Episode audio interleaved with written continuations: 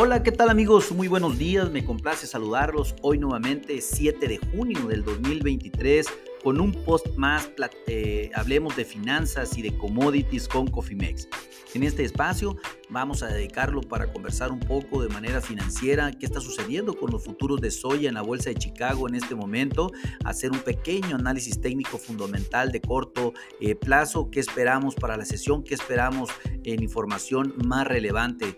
Vamos a iniciar indicándoles que en este momento los futuros a julio están eh, subiendo solamente 5 centavos por bushel, ya cotizan en niveles de 13.59 centavos por bushel después de haber estado en niveles altos de 13.70 centavos por bushel. La parte baja que hemos tenido la hemos tenido hasta 13.50 centavos por bushel y hemos tenido una volatilidad intradía hasta este momento de casi 21 centavos por bushel. ¿Qué ha estado sucediendo? Bueno, desde un principio se observaron ganancias en el mercado de la soya gracias a precisamente una demanda interna en los Estados Unidos para el procesamiento de soya por los procesadores y también por los, ah, el precio alto de la energía, en este caso el crudo que ha estado subiendo entre 1.40 a 1.60% esta mañana. En definitiva, eh, pues realmente también se obtuvo cierta fortaleza por los ritmos récord de, importación de, de, soya de China durante mayo,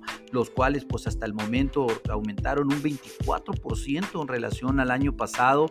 Esto es importante, estamos hablando más o menos de 442 mil eh, millones de bushel, después de que pues obviamente habíamos tenido muchos retrasos con la importación eh, en los puertos chinos, dado que las inspecciones estaban muy rigurosas y eso pues afortunadamente ya se libró. Aparte pues el mercado está esperando el reporte de exportación del día de mañana, en donde realmente se espera que se lleguen a exportar entre 400 a 500 mil toneladas de la nueva cosecha.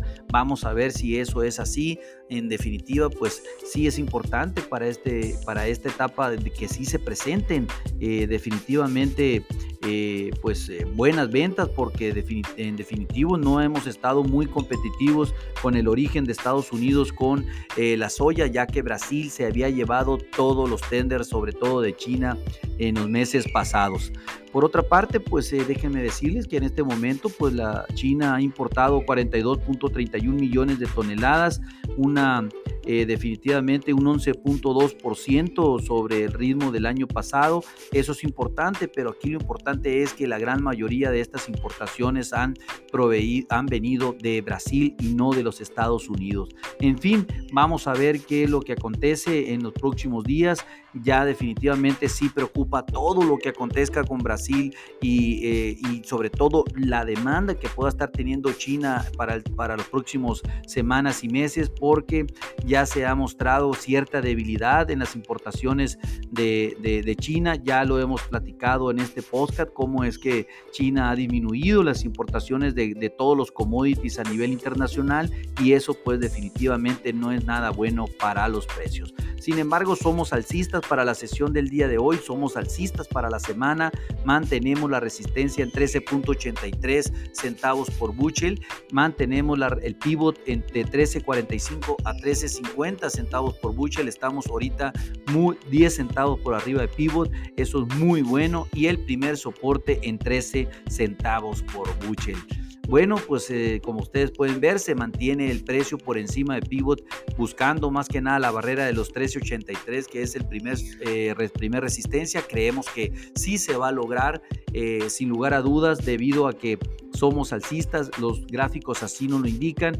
Aquí lo importante es que ustedes establezcan una estrategia en administración de riesgos, protejan sus presupuestos, ya que las volatilidades continuarán y en definitiva las oportunidades están en el mercado financiero. Si ustedes desean tener una estrategia, pónganse en contacto con nosotros por medio de este podcast o bien en info.cofimex.net y con gusto lo contactaremos. A nombre de todo el equipo de Cofimex y mío propio José Valenzuela, le damos gracias por su atención y les recuerdo que lo peor es no hacer nada. Pasen un hermoso día. Hasta luego.